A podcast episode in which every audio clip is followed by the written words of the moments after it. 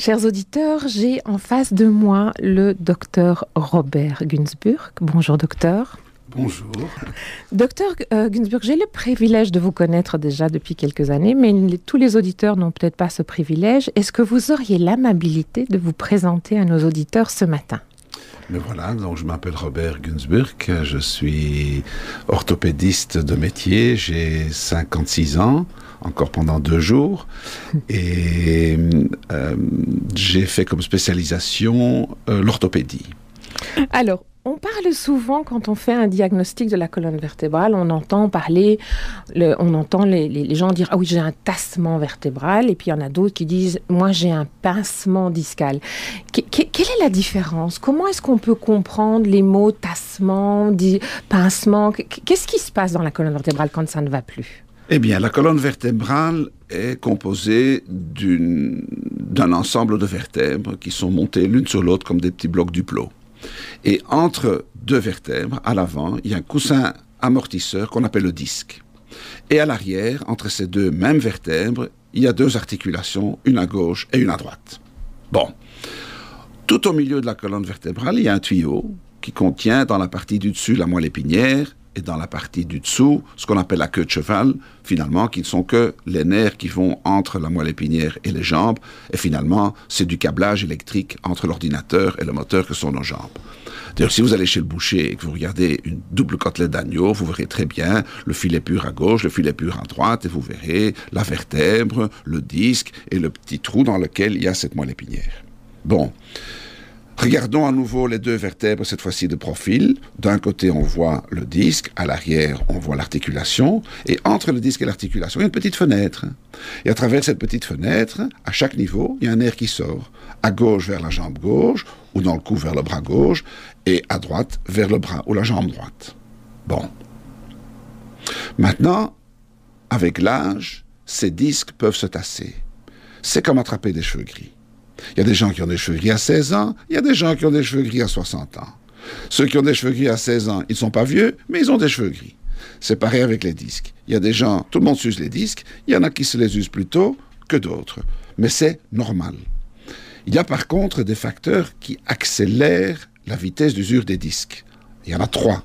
En ordre d'importance, j'espère que tout le monde est assis, mais c'est le tabagisme. En numéro 2, c'est l'obésité. Au plus on pèse, au plus on use ses pneus. voilà. Et en numéro 3, les activités professionnelles et sportives. Un rugbyman qui joue, euh, qui, qui, qui, est, qui carleur va plus vite user son, dos qu'un avocat qui joue aux cartes. Bon. Alors, quand le disque s'use, il peut un petit peu se tasser. Et d'ailleurs, il se tasse chez tout le monde. C'est pour ça qu'en prenant de l'âge, on devient plus petit. C'est pas les vertèbres qui se tassent, c'est les disques qui se tassent. Et quand un disque se tasse, la vertèbre du dessus se rapproche de la vertèbre du dessous, et dès lors, la petite fenêtre à travers laquelle le nerf sort a moins de place. Et le nerf pourrait être coincé. Maintenant, vous savez comme moi qu'il y a des gens avec des grands nez et des petits nez, tout le monde sent la même chose, il y a des grandes oreilles et des petites oreilles, tout le monde entend la même chose. Et bien, il y a des gens qui sont nés avec des grandes fenêtres pour les nerfs, des gens qui sont nés avec des petites fenêtres. Alors, pour un même tassement de disque, quelqu'un qui est né avec une petite fenêtre aura plus vite des soucis que son voisin qui a le même tassement mais qui avait au départ une plus grande fenêtre.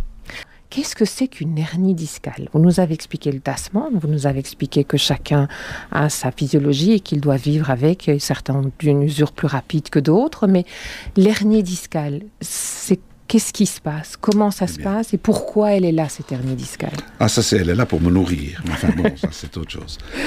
en fait, la hernie discale... Vous voulez dire nourrir votre passion?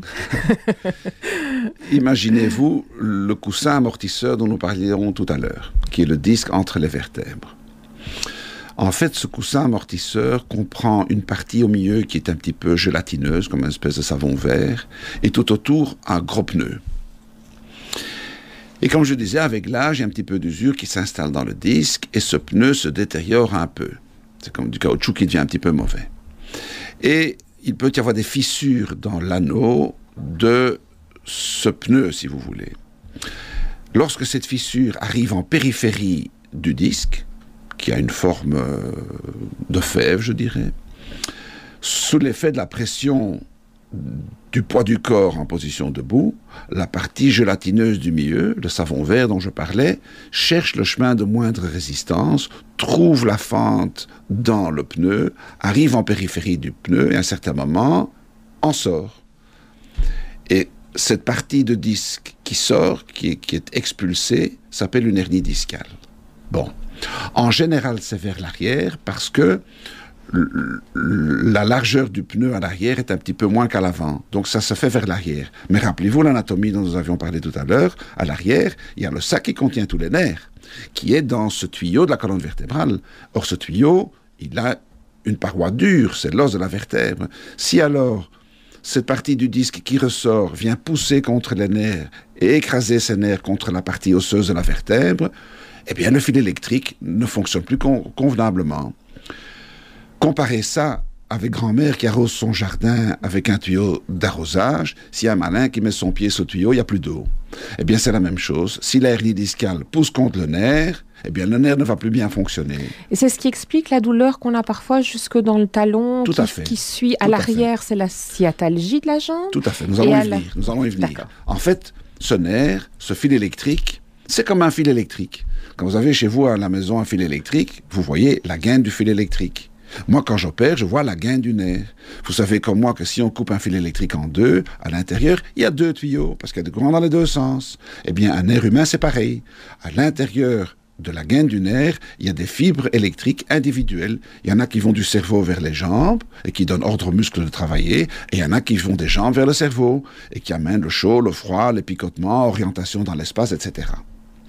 Et donc, lorsque ce, nerf est écrasé, il y a un dysfonctionnement et on ressent des douleurs dans la partie du corps qui est desservie par ce nerf.